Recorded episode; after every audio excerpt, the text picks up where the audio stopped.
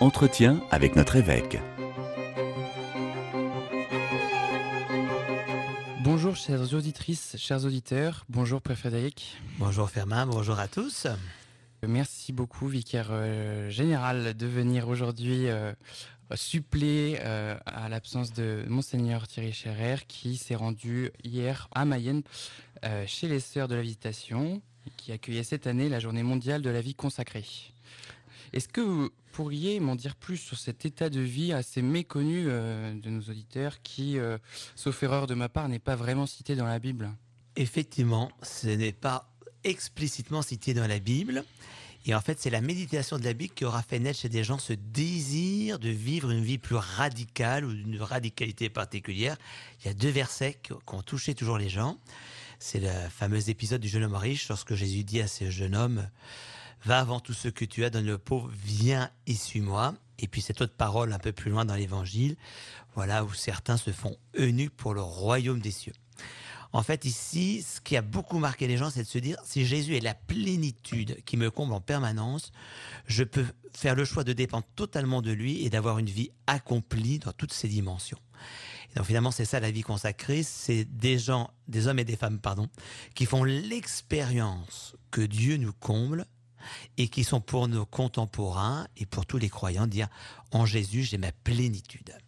Oui, mais concrètement, le ministère, la mission de ces personnes euh, qui décident en fait de donner leur vie à Dieu, comment ça se passe vraiment?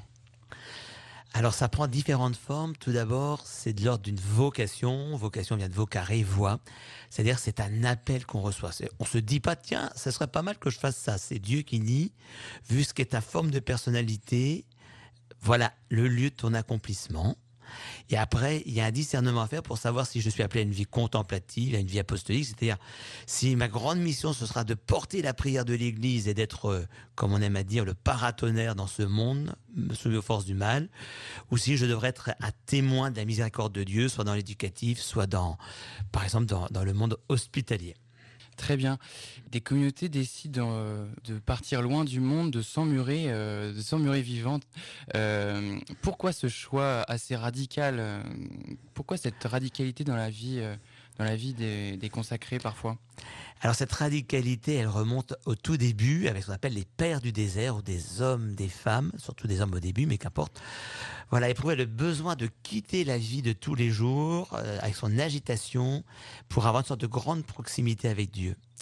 Donc ça, c'est la, ça, c'est le point de départ. Et, et quand on regarde, ils ont découvert qu'ils avaient deux grandes missions d'être à plein temps entre guillemets travailler par la grâce de Dieu pour devenir après des pères et des mères dans la vie spirituelle pour ceux qui gardaient la vie au cœur du monde. Et d'autre part, ce grand sentiment que leur prière, puisque ceux qui sont dans une abbaye prient sept fois par jour, finalement d'avoir la plus grande démission de l'Église, qui est de faire descendre la grâce de Dieu sur un monde qui est confronté aux forces du mal. Saint Paul dit, hein, n'oubliez pas que vous avez à vous battre contre des forces spirituelles, et eux, c'est profondément eux qui font que le monde sombre pas et que l'Église ne sombre pas. Donc euh, c'est un peu eux qui travaillent pour nous, euh, en, voilà. Ah, complètement. Complètement. Et par exemple, on a plusieurs parcours alpha en, Mayenne.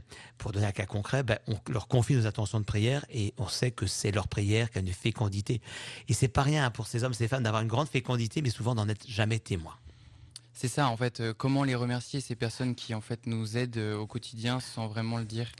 Eh bien, d'abord, la fête de la vie consacrée, c'est l'occasion d'envoyer un petit mot à tous les consacrés que nous connaissons pour dire merci pour don de votre vie.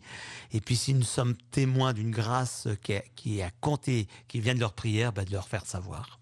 Parce qu'on a tous besoin de ces moments où, où on a des petits signes de la fécondité de notre agir, surtout lorsqu'il est aussi discret, silencieux et à quelque chose d'insaisissable aux yeux de notre vie de tous les jours. C'est très beau cette radicalité, mais aussi cette humilité que nous proposent euh, voilà, ces personnes qui vivent euh, loin de la société, mais à la fois euh, tout à fait proches.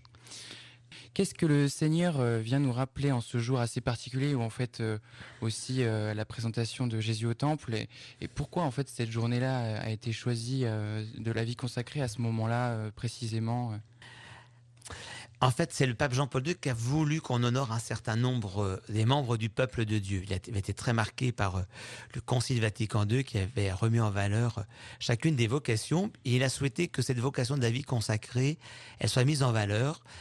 Or, le jour où Jésus est consacré dans son humanité au Père du ciel, ben, c'est à la fête de sa présentation, donc c'était tout naturel pour Jean-Paul II. D'autant plus, et c'est là que Jean-Paul II est un grand génie, il voulait nous rappeler une phrase qu'il a beaucoup aimé citer du Concile Vatican II. Il l'a d'autant plus cité qu'en fait, on, lui la doit. il dit ceci L'homme ne s'accomplit pleinement que dans le don sincère de lui-même. Et donc c'est ça le grand sens de cette fête d'aujourd'hui, c'est de dire qu'est-ce qui fait qu'un homme s'accomplit, une femme s'accomplit, c'est lorsqu'elle se donne jusque dans les plus profondes fibres de son être. Et j'avoue que cette fête pour laquelle j'ai une affection particulière parce qu'elle nous rappelle pour moi deux choses. D'abord, c'est en se donnant qu'on s'accomplit. Et il faut poser des actes comme Jésus les a vécus, on se donne. Et puis, on n'arrive jamais à se donner tout seul. Et Jésus, il est donné dans les bras de Marie et Joseph. Et donc, c'est toujours beau de se dire que les bras de l'Église sont là pour m'aider à me donner à mon Dieu, pour que je puisse me donner vraiment à Dieu. Et en me donnant à Dieu, recevoir de lui ma vocation spécifique. Finalement, en fait, c'est une journée qui s'adresse euh, à tous nos auditeurs. À nous tous, exactement. C'est pas parce qu'elle est devenue la journée de la vie consacrée, il faudrait pas oublier son sens premier, Jésus qui épouse notre humanité pour donner à notre humanité de réaliser sa vocation profonde qui est le don de soi. Merci beaucoup, Père Fouché. Merci à tous. À très bientôt. Au revoir. Au revoir.